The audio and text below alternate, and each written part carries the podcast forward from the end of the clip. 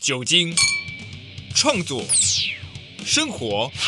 二零二一首场 Podcast 酒精线上串联派对，一月十号到一月十六，一起向这个世界大声宣告：喝大卖造！特别感谢打猫酒厂、多奇玩具、喜年来、宿醉克星夜王。各位亲爱的听众朋友，你好，我好，大家好，早安、午安、晚安，大家好，我是李伟，欢迎收听李伟黑白讲。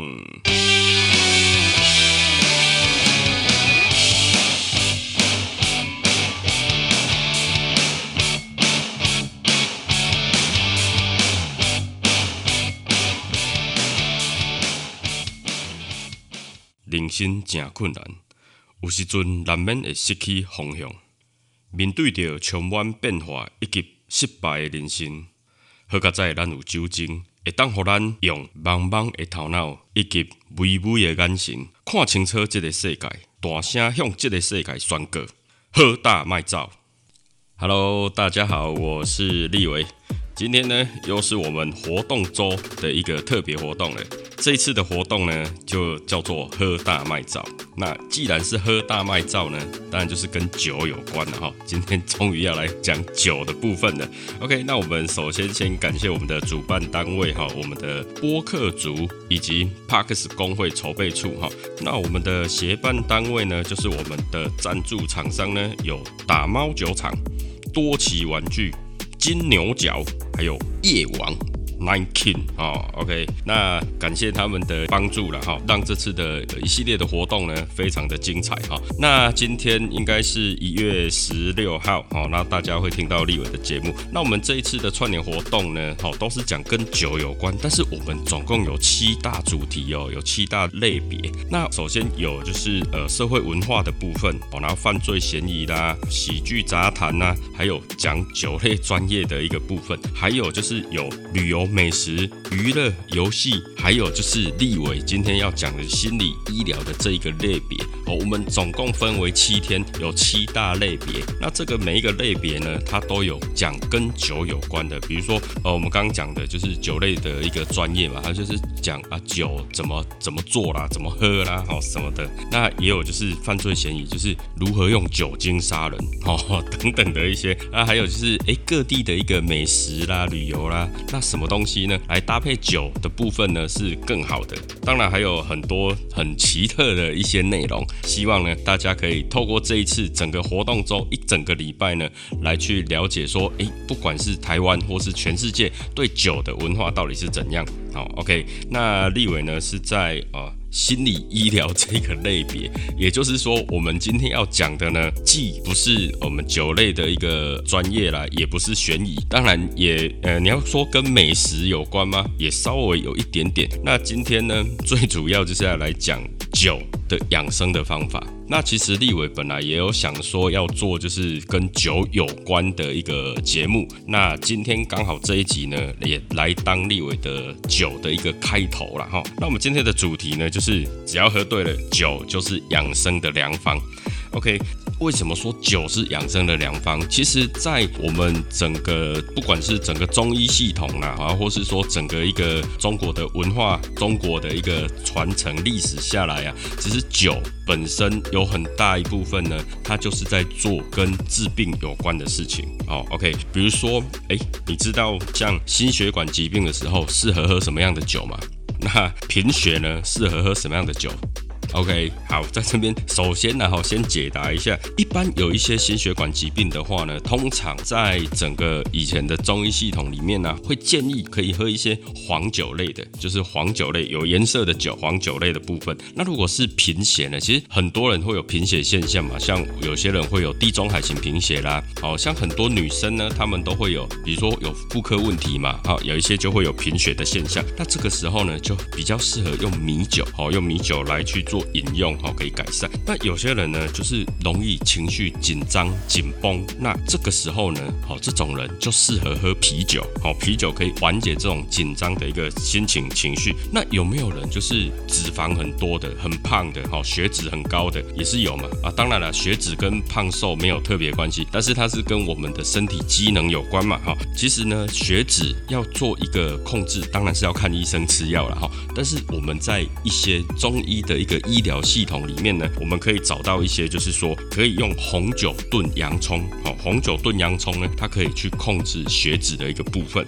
那我们讲到这些东西，那还有什么抗衰老啊？是不是每个人都怕变老嘛？对不对？不管是我们外表的老化、身体的老化、五脏六腑的老化，甚至血管的老化，这些老化现象，抗衰老可以喝什么东西？抗衰老或是调节免疫系统呢？其实日本的清酒，哦，或是台湾也有清酒了哈，清酒类的呢就非常适合，哦，就非常适合。那我们常常听到那个呃，年纪一大之后，是不是会有老人痴呆症？对不对？老年痴呆症嘛，这个状况呢，其实还有一种酒，它可以去缓解它哦，哦，去缓解它。那是什么酒？是水果酒的一种，它叫做蓝莓酒，好，蓝莓酒。OK，那是不是有很多人在，尤其像现在冬天四肢冰冷的现象，四肢冰冷呢，其实蛮适合吃那个酒酿汤圆或是酒酿蛋，就是酒酿类的一个呃食物啊，其实都可以预防四肢冰冷的状况哦。那有没有我们常听到有的人感冒啦，或是咳嗽瘦啦？哦，或是说，哎哎，喜欢唱歌人，一哎，那 socky 啊，好，没有声音，或是说整个口干舌燥等等。其实这个时候呢，有一种可以止渴、可以润肺的东西，因为我们一般会说梨子水嘛，对不对？但是还有一种就是酒，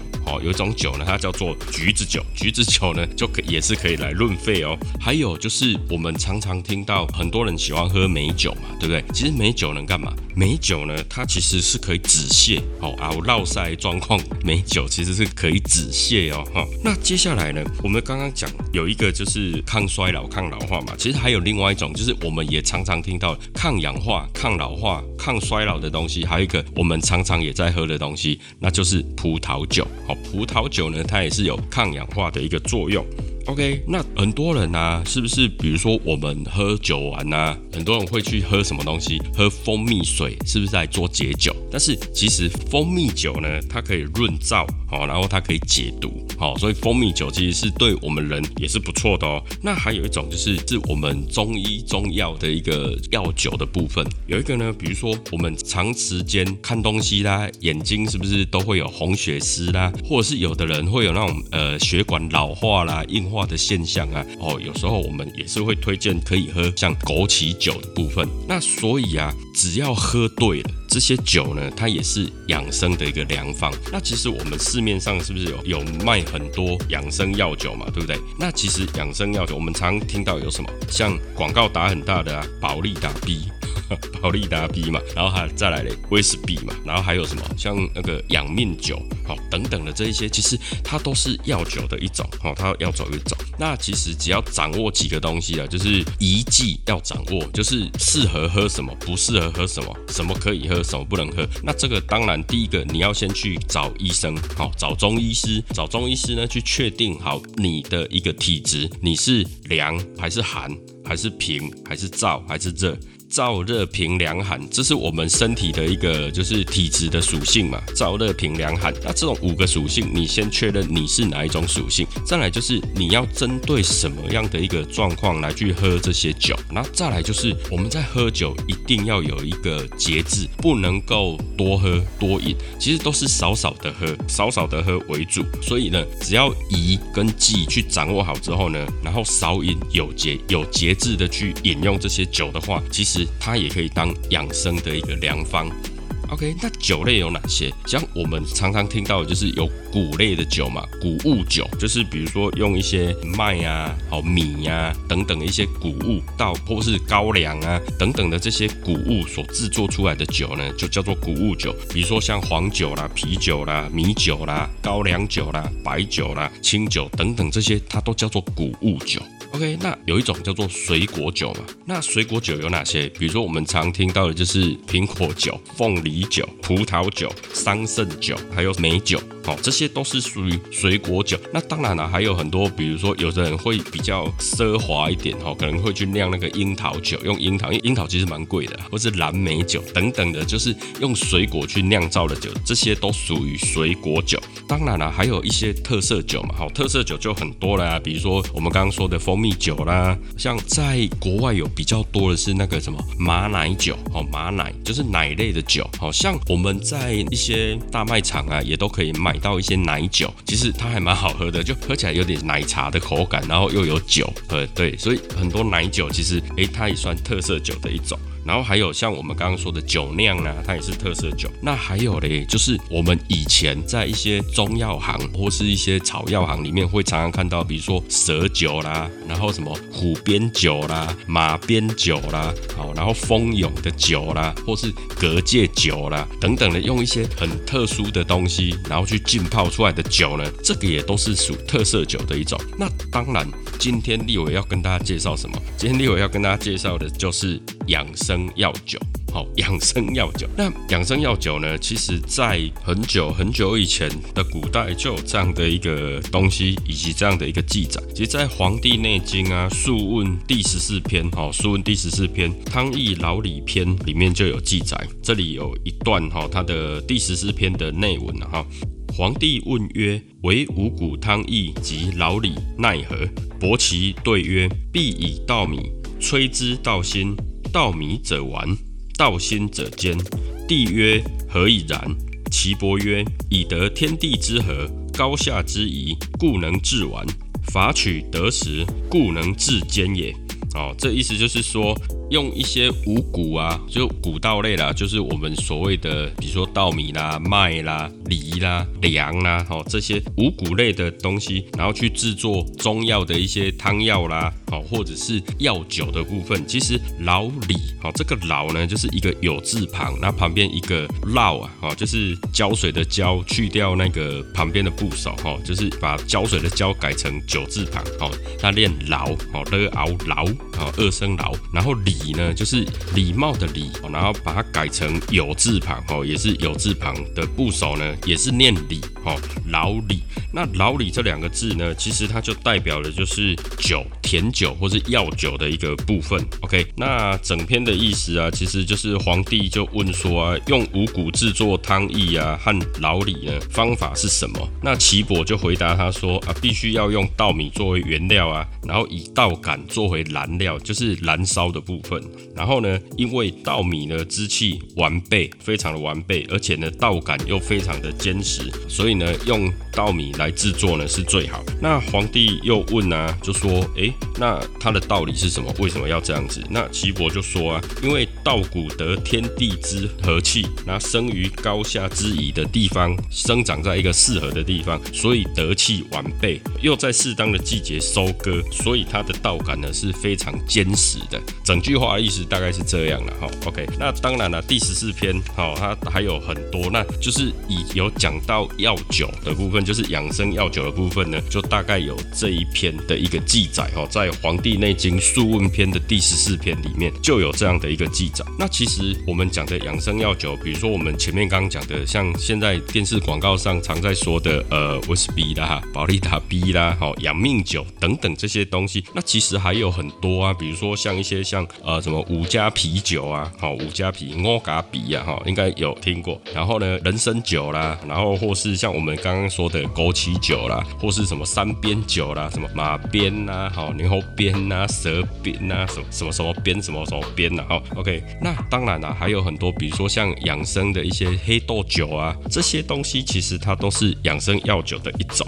那我们在讲那个养生药酒之前哈，我们先来聊聊酒的文化了哈，酒的一个历史。OK，其实，在远古时期的哈，远古时期其实我们还没有农业之前，是不是都是狩猎嘛？哈，打猎，然后就是去打猎啦，去摘水果啦，哈，去摘一些食物回来吃嘛。远古时期的人类一些祖先们，那他们是不是都会把一些东西存放下来？那其实那个时期呀，你食物放久了，我们像我们现在啦，食物放久之后，是不是会有发酵的现象，会有发霉的现象，对吧？那所以呢，它慢慢的就是你把东西放久之后，它都会有一个味道出来。其实各位如果有那个经验的话，你把比如说一些水果，然后你放久一点点，那其实它会飘出一些酒香气。其实那都是一种发酵的一个过程跟发酵的一个现现象嘛。那在呃大概六千年前哈，就是根据史料记载哈，六千年前是不是进入到大概新石器时代？那那个时候的人呢，哈，就是会开始从事一些简单的农业活动嘛，比如说播种啦，哈，就是有一些果实啦、种子啦。那在一些比较粗糙的一个生活环境下，他们就是会有呃，因为当时候也没冰箱嘛，所以都会有把一些粮食啦、水果啦存放起来。那他们呢，存放的地方是什么地方？就是山洞啊。那时候就存放在山洞或是地窖当中。那时间一久，是不是有些食物就开始发霉，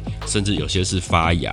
那等等的这些东西，是不是就开始有发酵的现象嘛？好，那这些发霉的食物啊、粮食啊，它浸泡在水里面，诶，那是不是就变成很像经过天然的一个发酵？那发酵完之后是就变成了酒，这个就是天然的一个粮食酒的一个由来。当时候的人呢，就是喝了之后就诶邦邦嘛，哈，对，OK。那所以啊，在经过几千年的一个摸索啦，逐渐就有发明了，哦，就是人工的酿酒。那根据考古的发现呢，在龙山文化遗址当中啊，就有很多那个制酒的器具，哦，然后就是一些陶制的陶瓷品、陶制的一些酒器等等。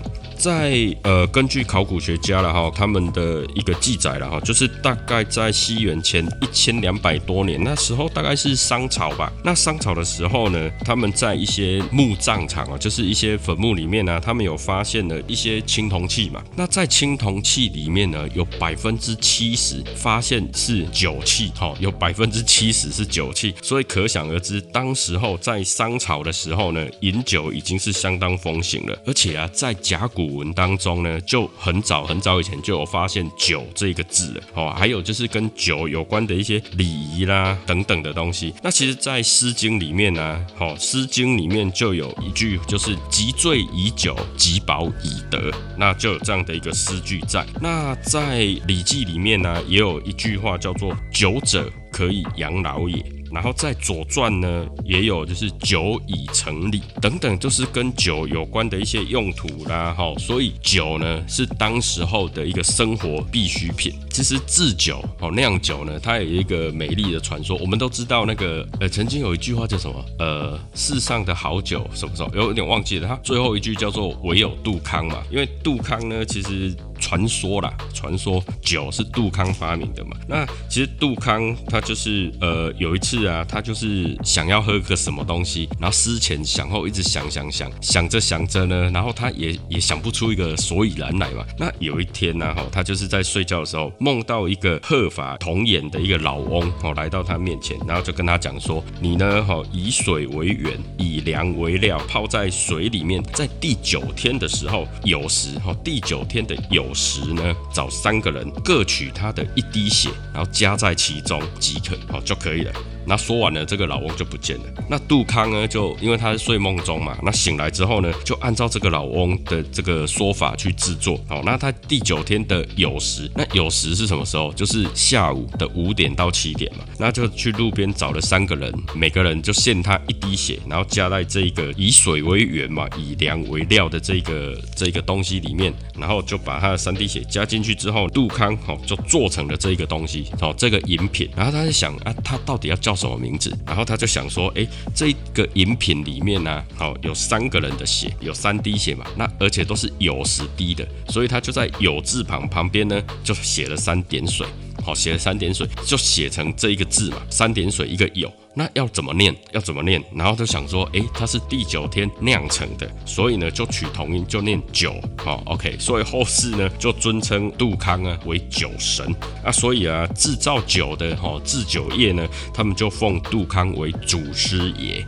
OK，好，这个是一个美丽的传说了哈，美丽的传说。那其实，在呃远古时期啊，像周朝的时候，酿酒技术其实已经非常成熟，而且是独立的。哦，他们有专门设置的一些呃手工的制作工坊，那也有为酒专门设置一些管理人，或是专门设置一些官职，比如说酒正啊、酒人啊、好御人、江人等等的这些官职。那在周礼里面呢，也有一酒的这样的一个记载。那再来啊，就是酿酒哦，酿酒呢，它有几个步骤了哈。其实，在《礼记·月令篇》里面就有这样的一个记载，然后有一段话哈，就是“乃命大球，速道必齐，渠涅必实，战次必竭，水泉必香，陶器必良，火旗必得，兼用六物”哦，大概有这样的一个记载。那这整段话是什么意思呢？速道必齐，就是说它的原料呢要精选。好，原料要精选，然后渠孽必实，就是说它发酵的时间，它有要限时间，好，要限时间。那战次必洁呢，就是说这些原料啊，在清洗的时候要把它洗得很干净、很清洁、很洁净的意思。OK，那水泉必香，就是这个水质呢是要非常非常的甘醇。陶器必良，就是说酿酒的这些器具啊，陶瓷器要非常常的精良，而且啊，这个地方是要非常好，就是有的人会。放在一些地窖、一些酿酒的场所，这个地方呢，也都是要非常非常好的地方。那工具呢，就是陶瓷器、陶缸、瓷缸这些东西都是要精良的。火其必得，也就是说，在酿酒时，火候的部分呢要得宜，哦，要得宜，然后呢就可以得到这些所酿制出来的酒就会是最好的。所以呢，这其实就把酿酒必须要注意事项，就在这六点都已已经说明白了。OK，那一般来说，中国有五千。年的一个历史渊源嘛，哈，历史文化嘛。那其实呢，这五千年呢，也算是酒的文化了。其实有很多诗词当中都有一些记载，比如说像我们最熟知的李白嘛，李白李先生呢，他就是我们所熟知的诗仙。那他在作诗之前都要先把自己灌醉嘛，对不对？他有一个很有名的叫做“举杯邀明月”嘛。那像苏轼，哈，苏东坡呢，他也有把酒问青今天，哦，其实都跟酒有关。那欧阳修呢，有一句。话也流传已久了，叫做“酒逢知己千杯少”。那下一句大家知道是什么吗？其实下一句呢，就很多人会拿来用了。哈，这一句叫做“话不投机半句多”啊。哦，所以这个就是古时候呢，都有很多诗人呢，那他都是用酒哦来做一个主题。当然还有一个大家也很熟知的，就是曹操嘛。哈，他就是对酒当歌，人生几几何的一个诗句嘛。好，那就一种惆怅了。哈。所以啊，人呢，在不管是高兴的时候啊，或者是难过、悲伤的时候呢，其实都会用酒。OK，那在东汉时期啊，许慎在《说文解字》当中啊，哈都有讲到哈，就是酒救也，所以救人性之善恶也。从水有，以有木为之，所以酒其实就可以当做不管是饮品啊，或是用于医疗的目的都有啦。因为它有比如说让紧张的情绪啦，好可以得以放松啊，然后让整个心情啊可以愉快啊，好，然后做一些娱乐等等的社交活动，其实都可以。以用到酒的部分了哈，OK，那在呃我们民间来讲啊，是不是有很多跟酒有关的名目嘛，对不对？比如说什么像会亲就会有会亲酒啊，出门呢就会有出门酒啊，回来的时候接风就有接风酒啊，然后呢，哎男女朋友可能就会有交杯酒啊，好好兄弟就有交臂酒啊，那还有就是小朋友满月的时候有满月酒、百日酒或是祝寿酒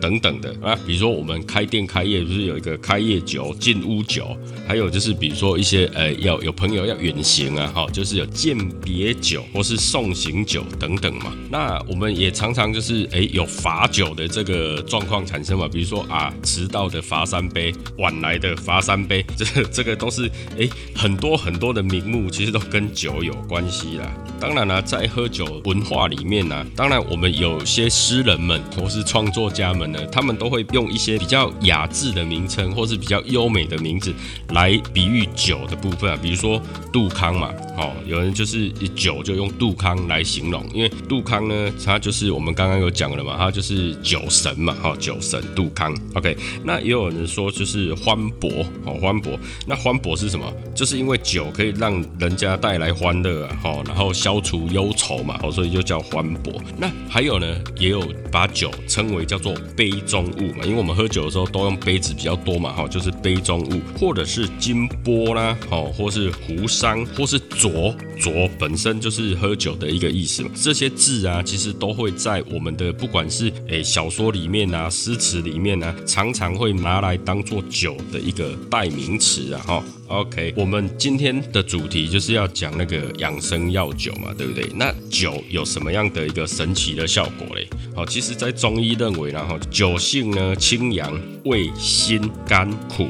那性呢是温，有毒。好，那归经的部分呢，就是归心经、肝经、肺经、胃经。那它具有就是通血脉啊、御寒气啊、行药事的一个功能嘛。那无经不达，能引经药，事由结束，通行一生之表，高中下皆可治也。主治风寒痹痛、筋脉挛急、胸痹心痛、脘腹冷痛等症。酒可内服，适量温饮或禁药，亦可外用。适量单用或制成药剂涂抹，或湿敷，或漱口等等的这些记载，然后就是中医的记载。那其实啊，还有就是我们最前面有讲的哦，米酒呢，其实它又可以就是温脾养胃啊，有一定的一个补益的作用了。哦，其实少少的喝，少饮有节呢，它可以养脾扶肝。那当然还有很多，比如说我们刚讲嘛，通血脉哈，其实喝酒就是有通血脉的效果。那进药酒的部分呢，很多都会用烧酒，然后做药饮的部分呢，一般会用米酒。所以，我们比如说吃像呃烧酒鸡啦、姜母鸭啦，或者是一些呃药酒、然后药膳的部分，它我们一般通常会用什么？会用米酒。比如说呃，像很多女孩子啊，在坐月子的时候，很多月子餐呐，有用到中药东西，它都会用米酒，因为米酒本身有药引的作用哦，它可以做药引的部分。那如果说是一般的，养生药酒嘞，如果是一般的养生药酒，通常就会用趴数比较高的烧酒，或是一些白酒，或是趴数比较高的米酒来去做酿造酿制。好，那就是禁药酒的一个部分。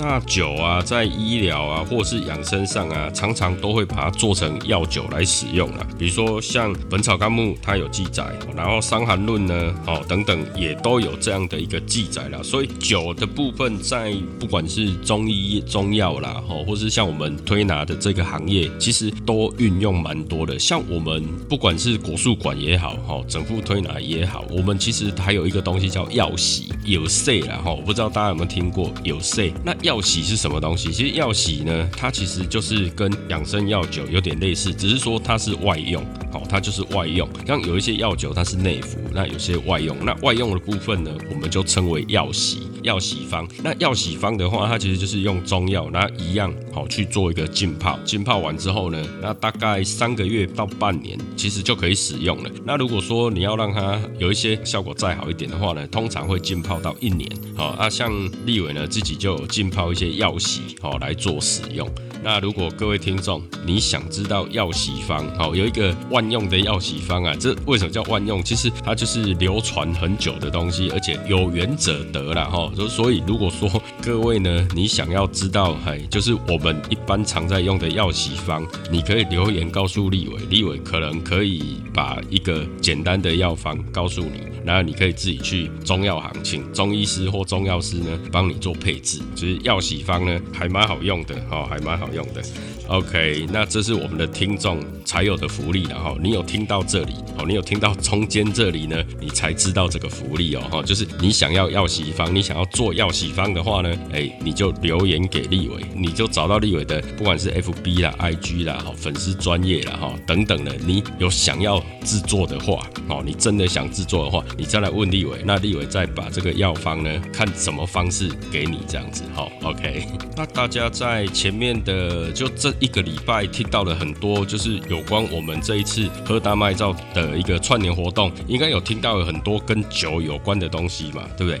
那解酒嘞，喝了那么多酒，有没有解酒的妙方？其实也是有的哦。这些在民间的流传啊，很多解酒的药方都是什么？一些食物啦，或是饮品，比如说什么？比如说绿豆汤啊。甘蔗汁啊，或是盐水，好淡淡的盐水，或者是白萝卜，然后新鲜的柳橙汁，或是莲藕汁，或是梨子汁，这些其实都可以解酒。那吃的嘞有什么？比如说香蕉啦，或是豆腐啊，这也都可以解酒。那还有什么？像一些像醋啦。糖茶水就是茶水，然后加点糖，或是芹菜汁啊，或者是其他的东西，这个呢都是可以解酒的一个小妙方啦。那当然以最简单的方式，第一个就叫做多喝水嘛。好，你多喝水呢，它就可以代谢这些酒精嘛。哈，就是多喝水也可以解酒。然后或者是薄荷，用薄荷液呢加在水里面，然后呢喝下去，一饮而尽。然后其实它也是个解酒的方式。那还有就是我们常常听到的东西，叫做蜂蜜水。蜂蜜茶，其实呢，如果说可以的话，可以加一些柠檬，柠檬蜂蜜茶呢，柠檬蜂蜜水，这个呢，它解酒的效果呢是更好的哦。那再来还有一种就是西瓜汁，因为西瓜汁呢可以利尿，可以利尿又可以解热嘛，所以呢，它西瓜汁呢本身也是解酒的一个妙方。那其实，呃，以中国最早的一个药酒的酿制方了哈，就是它会出现在什么时候？其实它是出现在一九七三年的王马堆出土里面的，像养生方那个杂疗方里面就有记载那个汉朝那个时期的一个药方，那个药酒的药方。那在张仲景的《伤寒杂病论》里面呢，也是有记载。隋唐时期有孙思邈的《千金方》里面也有记载八十余首的。药酒方的部分，好，那包括就是补益身心的啦，好，然后内科、外科、妇科等等方面，其实它都有相对应的一个药酒方的一个部分。那随着一些酿酒工艺的进步了，哈，那有些药酒真的不好喝，对，那所以随着工艺的进步啊，哦，有些比如说它会把它调整成适口性比较好的啦，然后让它就是喝起来顺口的啦，好喝的一些养生酒，比如说像我们前面有聊到了像枸杞酒啦、地黄酒啦，或者是以前古时候的那个鹿角酒、羊羔酒等等的啊，或是像虎骨酒啊，好用骨头去酿制的酒。哦，或是我们前面讲的五加啤酒啦，或者是什么乌鸡酒等等。那其实，在明朝的时候呢，他们明朝有御膳房嘛，那御膳房呢，他们就专门制造酒的一个地方。那所以他们有，比如说珍珠红啊，或者是长春酒等等的东西，有一些民间酿制的酒，还有什么薏仁酒。哦，薏仁酒其实那也都是一些养生方，有几个啦，比如说像以历史上来讲，哦，以历史上呢，比如说预防瘟疫流行的会用那个屠苏酒，哦，屠苏酒，那屠苏酒它寓意就是一个吉祥啦、康宁啦、长寿的意思。那还有一种呢，就是为了辟邪啦、驱邪除恶啊、解毒等等，比如说在那个端午节会用的，比如说像雄黄酒啦，或者是菖蒲酒，哦，这个部分。那还有就是壮阳。用的嘛，我们常常就是为了要壮阳啊、增寿用的，像蟾蜍酒的部分，或者是那个呃镇定安眠的部分呢，就会用什么？用叶合欢花酒，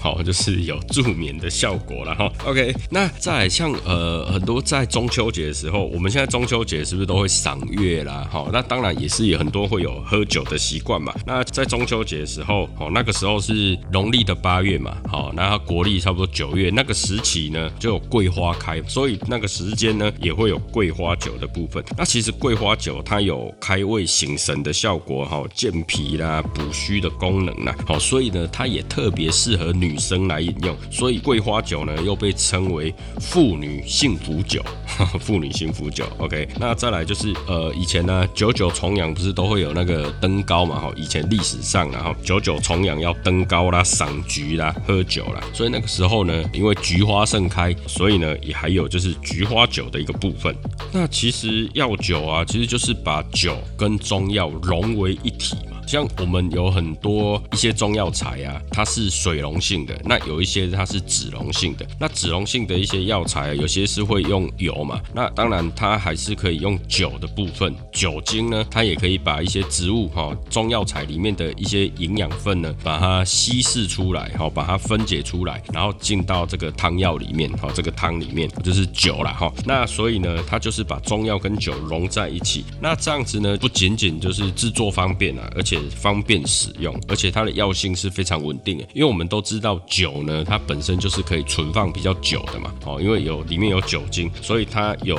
稳定、安定，而且安全有效的这样的一个优点啊，哈。那其实药酒的部分呢，它的适用性其实非常非常广，那也方便使用啊，而且啊，因为我们有的人呐，一喝酒马上就会有感觉嘛，所以它其实它是吸收非常迅速的，所以有一些中药材哦，跟酒放在一起的这些养生药酒呢，服用就是比较方便使用，然后在它吸收呢也会比较迅速，而且它的剂量我们能掌握吗？就是说，哎，你一天就是喝三十 CC 好，或是一天呢就是喝二十五 CC，它有一个固定的一个剂量，而且它是非常容易接受的，因为有一些酒了哈，它会放一些比如说蜜啊，放一些麦芽啦，放一些什么东西，就让它一个适口性比较好，所以呢比较容易被接受哈。有的人不喜欢吃药。但是呢，诶，如果是喝药酒的话，诶，它还可以哈。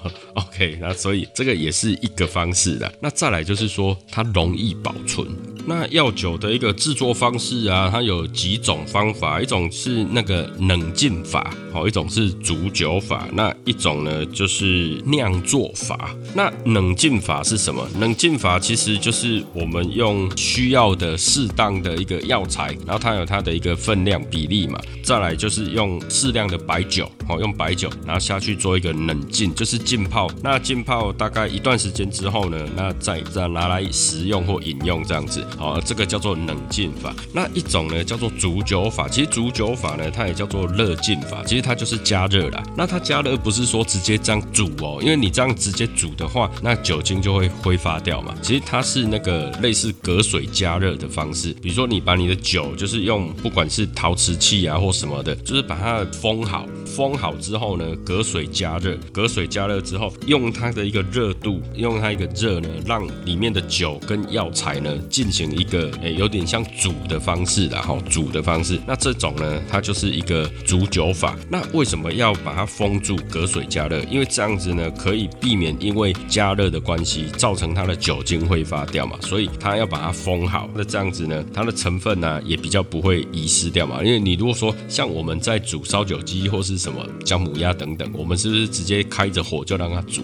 那其实它的酒精成分就会挥发掉。像做药酒的一个煮酒法的话呢，它是把整个封住，哦，封闭住，然后去隔水加热这样子。OK，那第三种就是酿做法。酿做法是什么？就是先把中药汤熬煮好，然后过滤去渣之后，这些汤药，然后把一些像呃糯米啦，或是一些谷物啦等等的，然后再把它浸泡在一起去做一个。酿制就有点像酒酿的概念，然后就是酿制完之后呢，然后所做出来的这一个药酒呢，它就叫做酿做法。那我们对药酒的饮用方法呢，就是要对症，就是我们常讲的对症下药。所以呢，各位听众，你们想要就是喝一些药酒啊，哦，不妨就是诶去找中医师，去找中医师，或者是说你找你们家附近哦你认识的中药行等等的，请他帮你制作，或是帮你诶抓那个药方。那看怎么制作，一定要记得要对症下药，好，一定要对症，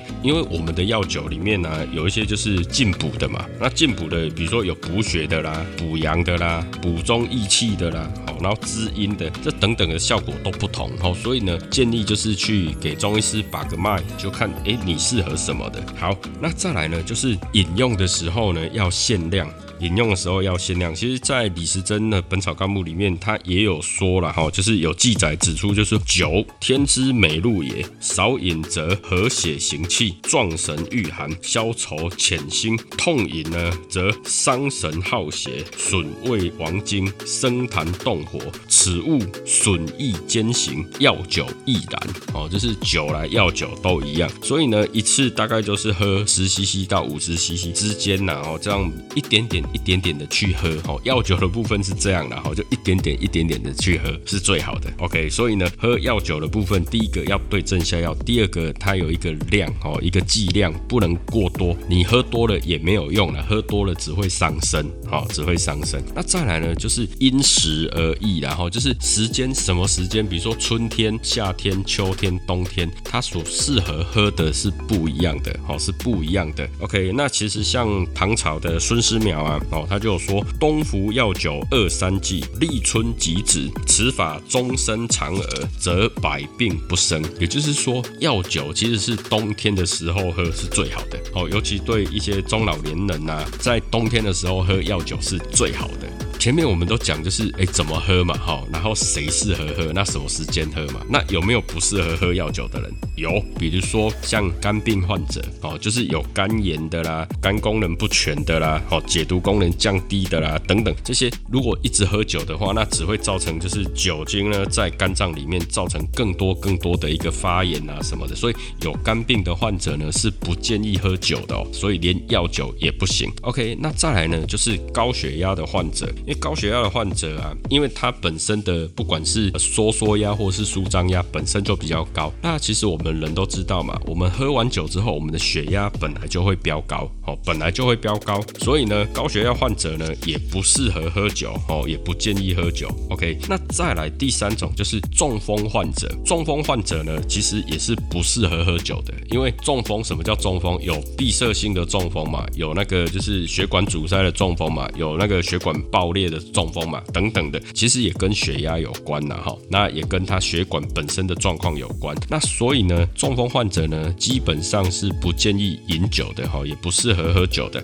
像糖尿病呢，也不适合，或是说，哎，你有高血压，然后又有糖尿病，然后呢，又抽烟，又干嘛又干嘛，其实它会增加中风的几率啊，所以就不建议喝酒，哦，不建议喝酒。那如果说已经中风的人呢，他已经中风过了，中风过，他已经在休养了。在休养的时期呢，喝一些药酒其实是可以让他的病情早日康复哦。因为酒可以行气，前面有讲嘛哈，酒可以把一些药气啊带到全身各地嘛。如果说是中风患者，他已经得到了，那你可以就是请你的中医师帮你配置一些适合你的一些药酒，其实是不错的啊。但是呢，如果说本身有高血压的问题呢，高血脂的问题呢，等等的问题，建议啦少喝，好少喝为妙。然后再来呢，有骨折的患者，骨折的患者呢，尽量也是少喝酒，因为骨折之后，它会有一些需要生长嘛，就是骨头你把它结合之后啊，它会长新的韧带，然后外面呢会长新的一些肉嘛。那在生长过程中，如果说饮酒过度的话，它会影响骨头的成长，然后修复的能力都会降低。所以骨折之后呢，建议是尽量不要喝酒。那如果说哎，它已经过了一段段时间哦，你去检查。回诊的时候呢，哦，你的骨头啦长得还不错，你的肌肉呢也长得还不错。那这个时候呢，哎，喝一点点的药酒，哎，其实是可以让你的生长加速的。所以呢，骨折完之后就是前期不能喝，然后后期呢是可以喝的。在我们以前常有说到一个，就是伤筋动骨一百天呐，哈，伤筋动骨一百天，一百天大概是三个月嘛，哈，三个多月这样子。那也就是说，你骨折之后的三个月呢是少喝酒的，那三个月后。呢，就可以喝一些药酒，喝一些药酒呢，来让身体呢产生更多的一个，不管是能量也好啦，哈，补阳也好，补气也好，补血也好，哦，都是有它的一个效果在。那再来就是孕妇，已经怀孕的孕妇呢，建议也是不要饮酒了哈，因为呃，孕妇喝酒哈，那酒精呢其实是会直接影响到肚子里面的胎儿，所以呢，孕妇建议是不要喝酒。那再来就是如果说对酒有过敏的啦，哦，或是说有一些肾脏发炎的人呐，哦，肾脏病啊等等的，都建议有状况的话都不要饮酒比较好了哈，就是少喝为妙。那或是说有一些像癫痫患者等等的一些，其实就真的不建议了哈。所以不适合喝的就不要喝，真的就不要喝。那适合喝的人呢，也不要饮酒过量哦，也不要饮酒过量。OK，那今天呢，跟大家介绍就是养生药酒的部分，那就有内服的部分跟外用的部分。那内服的部分呢，立委会建议就是各位呢，呃，你去找中医师或是找那个中药行的那个呃药师，请他帮你把脉，那看你是适合什么样的一个药方，那请他帮你配置。那配置完之后呢，请他告诉你你应该怎么喝，哪个时间喝，比如说你是春天喝、夏天喝、秋天喝还是冬天。才能喝，那这个呢，请他告诉你，那每一次的饮用的那个 CC 数是多少？那一天可以喝几次？其实一般建议的哈，一天最多喝两次，啊，一次就是十到五十 CC 之间，这是一个对喝药酒的一个部分，是大概这样的一个建议。那外用的部分就是我们所谓的药洗方，好，药洗方。那在这边呢，如果说这是立伟自己诶私下哈要给各位听众的福利啦，如果你真的。想要知道一个呃很简单使用的药洗方的话，你如果是用 Apple Podcast 听立伟节目的话呢，就在底下五星评论，然后留言跟立伟说你想要药洗方，然后你再联络我这样子啊。如果你是用呃 KKBox、Spotify 或是其他的平台，比如说像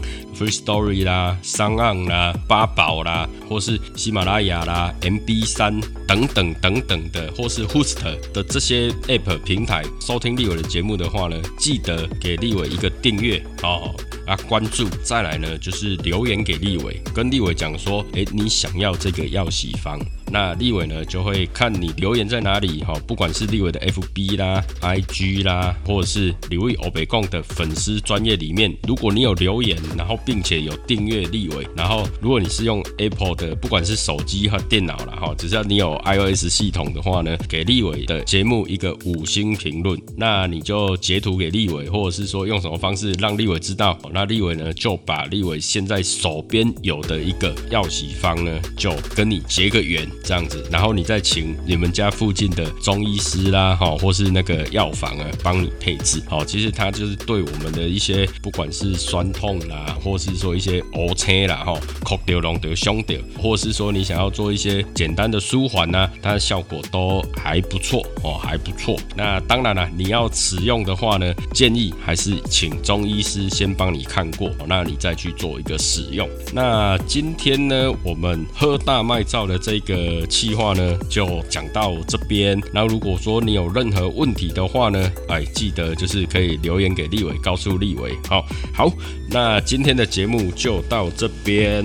OK，那我们呢这一次的串联活动呢还有很多很多的节目哦，比如说像我们酒精专业的话，像有时候小酒馆哦就可以去听看看。那如果是啊历史文化的部分呢，好有一个节目叫吃屎，好吃东西的吃。历史的史，哈，吃史，他的节目也是不错的，哈，也是不错。那如果你想要听一些像犯罪嫌疑啦，哈，其实可以听那个呃熄灯之后，哦，它也是不错的哦，不错的节目。那如果是要喜剧类的话呢，哦，我真的没有生气这个节目，你也可以听看看。那如果是你想要知道一些旅游啦、美食啊、跟酒有关的呢，诶，你可以去听艾维斯五十二赫兹频道，他的节目也讲的还不错。那如果是游戏类的娱乐，类的话，像 A C G 魔女啊，啊或者是给幕后一道 spotlight 哈，其实他们的节目也都可以去听看看。那再来就是像立伟哈，立伟的一个分类呢，是在心理医疗的部分哦，不管是讲心理还是讲医疗的部分。